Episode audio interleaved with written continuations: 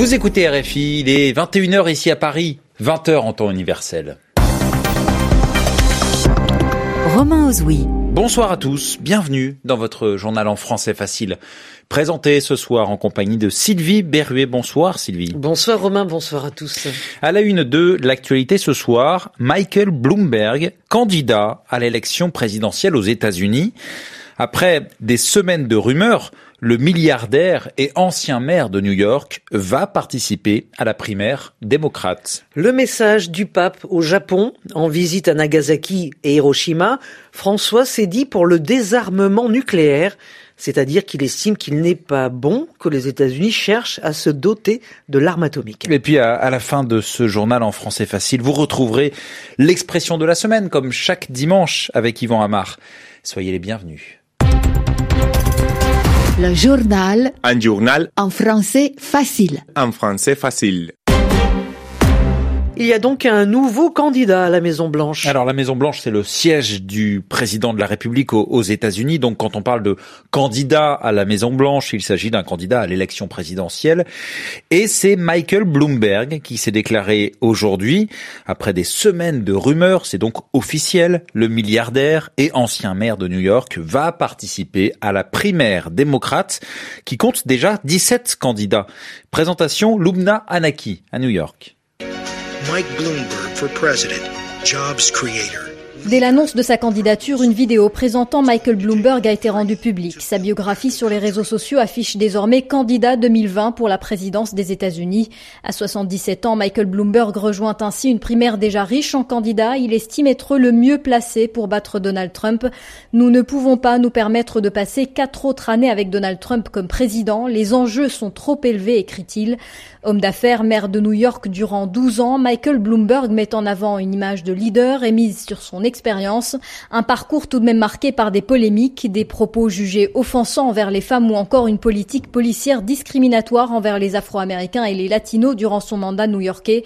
Pour rattraper son retard dans la course, Michael Bloomberg compte notamment sur sa fortune estimée à plus de 50 milliards de dollars. Il a déjà dépensé des millions pour s'offrir des publicités à la télé, ce qui lui vaut les critiques de ses rivaux démocrates qu'il accuse de vouloir s'acheter l'élection. Michael Bloomberg, lui, rappelle qu'il a toujours mis sa fortune au service du pays en s'investissant dans des causes comme le changement climatique, la lutte pour le contrôle des armes à feu ou encore la dette étudiante. New York, RFI. À Hong Kong, mobilisation record pour des élections locales. Oui, c'est un scrutin qui est observé de près en raison de la crise que traverse l'ancienne colonie britannique doivent être élus les membres de conseils de district qui sont compétents sur des questions de vie quotidienne. La participation à ces élections a dépassé les 70%, c'est ce qu'a annoncé la commission électorale, 70% contre 47% en 2015 lors du précédent scrutin. Et cette mobilisation devrait aux candidats pro-démocratie qui espèrent ainsi démontrer que les électeurs de Hong Kong soutiennent le mouvement actuel de contestation. Également en Asie, Romain, le pape euh, poursuit sa visite au Japon. Arrivé hier, François a eu droit ce dimanche à une journée marathon avec deux déplacements à Nagasaki puis à Hiroshima, les deux villes dévastées par la bombe atomique en 1945. Plus de 210 000 personnes avaient été tuées. À cette occasion, le pape s'est prononcé en faveur du désarmement nucléaire. Il a dit que posséder des armes nucléaires afin d'empêcher des attaques était une fausse sécurité. C'est un message qui a vivement fait réagir au Japon. Le reportage à Tokyo de Bruno Duval. Les éditoriaux de la presse conservatrice et nationaliste japonaise sont sévères envers le combat du pape en faveur du désarmement nucléaire mondial. Ils le jugent irréaliste. C'est aussi l'opinion de ce retraité. Ces thèses pacifistes sont très inquiétantes. Le Japon vit sous la menace de deux dictatures, la Chine et la Corée du Nord. Donc, quoi qu'en pense le pape, le parapluie nucléaire américain qui nous protège est indispensable. Le Japon devrait même se réarmer en révisant sa constitution pacifiste de 1947 qui l'empêche de se défendre contre ses ennemis. Mais tout le monde n'est pas de cet avis. À l'image de ce japonais de confession bouddhiste, très attaché au pacifisme. Le discours du pape m'a impressionné. En plus, qu'il l'ait prononcé dans un lieu aussi symbolique que Nagasaki, cela me touche beaucoup. Je partage son point de vue sur le désarmement nucléaire. Je suis d'ailleurs fâché que le Japon, le seul pays victime de l'arme atomique, refuse de signer le traité de l'ONU. Plus de 10 millions de Japonais ont signé une pétition réclamant l'interdiction des armes nucléaires de par le monde. Mais le gouvernement du Premier ministre Shinzo Abe ne veut rien entendre. Il estime que pour sa sécurité, le Japon ne peut pas se passer du parapluie nucléaire de son puissant allié américain. Bruno Duval, Tokyo, Et le pape François va ce lundi poursuivre son déplacement au Japon. À Tokyo, il rencontrera des victimes de la catastrophe du 11 mars 2011, quand un séisme puis un tsunami avait tué 18 500 personnes et provoqué l'accident nucléaire de Fukushima. Le sport, le tennis, avec en ce moment la finale de la Coupe Davis. Oui, c'est le, dernier jour d'une semaine de compétition selon la nouvelle formule. Le Canada dispute sa première finale face au pays organisateur, l'Espagne. Les Espagnols qui mènent 1-0 après la victoire de Roberto Bautista Agut en 2-7 contre Félix Auger aliassime. Actuellement, c'est Rafael Nadal sur le cours. Il est opposé à Denis Chapovalov. Eric Mamrut, vous êtes en direct de Madrid. C'est très serré dans le second set. Jeu décisif.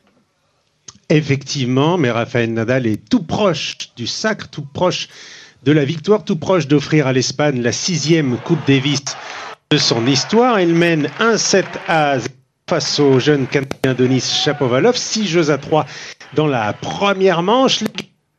Et donc, game 6 jeux partout, donc jeu décisif ou tie-break pour les anglophones. Là, on en est à deux points partout. Le numéro un mondial ibérique, évidemment, poussé soutenu par euh, bien la totalité de cette caja la boîte euh, magique pleine à craquer. 12 000 personnes qui attendent de voir son héros national euh, serrer le poing et s'allonger par terre, comme il le fait d'habitude après chaque grande victoire. Attention, parce que Chapovalov se défend bien.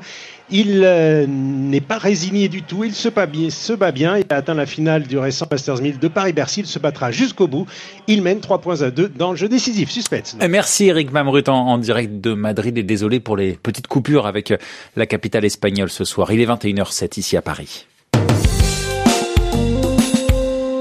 Et c'est l'heure de retrouver, comme chaque dimanche, l'expression de la semaine. Si je vous dis serré comme des sardines, est-ce que ça vous parle? Les explications d'Ivan Amar. Le mouvement des sardines a l'air de prendre en Italie. En effet, à l'appel de quatre jeunes gens, une foule s'est retrouvée à Bologne et puis à Modène et puis dans plusieurs villes du nord de l'Italie pour manifester contre les idées et la politique de Matteo Salvini et pour manifester contre la vague d'extrême droite qui secoue ce pays.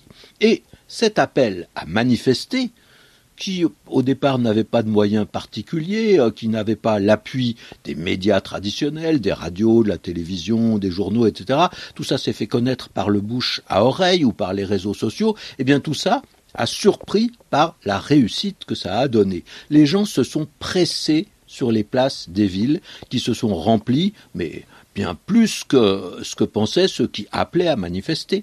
Des gens qui étaient serrés comme des sardines. De là, semble-t-il, le nom qu'on a donné à cette opposition assez spontanée, le mouvement des sardines. Et en effet, on a l'habitude, en italien comme en français, de dire qu'on est serré comme des sardines quand on se trouve dans une foule compacte, avec énormément de monde. Parfois même on précise hein, serré comme des sardines en boîte, ou encore serré comme des sardines à l'huile. On comprend bien que l'expression, elle n'est pas si ancienne, elle n'est pas plus ancienne que l'industrie de la conserve. Hein. Les boîtes de sardines cuites, baignant dans l'huile, renferment en général trois ou six petits poissons qui sont comprimés les uns contre les autres. Donc, on parle même parfois d'une boîte de sardines pour évoquer un lieu très encombré. J'ai été au grand magasin, c'était une vraie boîte de sardines, c'est-à-dire il y avait énormément de clients qui étaient là, on pouvait à peine respirer. Et puis la formule en reprend une autre plus ancienne. On disait avant comme des harengs en caque. La caque, c'est une petite barrique où l'on entassait les harengs, d'autres poissons, hein, qui se conservaient assez longtemps de cette façon. Eh bien, merci, Yvan Amar. Ainsi s'achève le journal en français facile. Je vous rappelle le, le site internet pour retrouver le, le, script de notre journal. Savoir au pluriel.rfi.fr. Très bonne soirée, Sylvie Berruet. Merci à vous, Romain. Merci à Laurent Philippot, qui était ce soir à la réalisation de ce journal en français facile. Il est maintenant 21h10 ici à Paris. Ce mardi,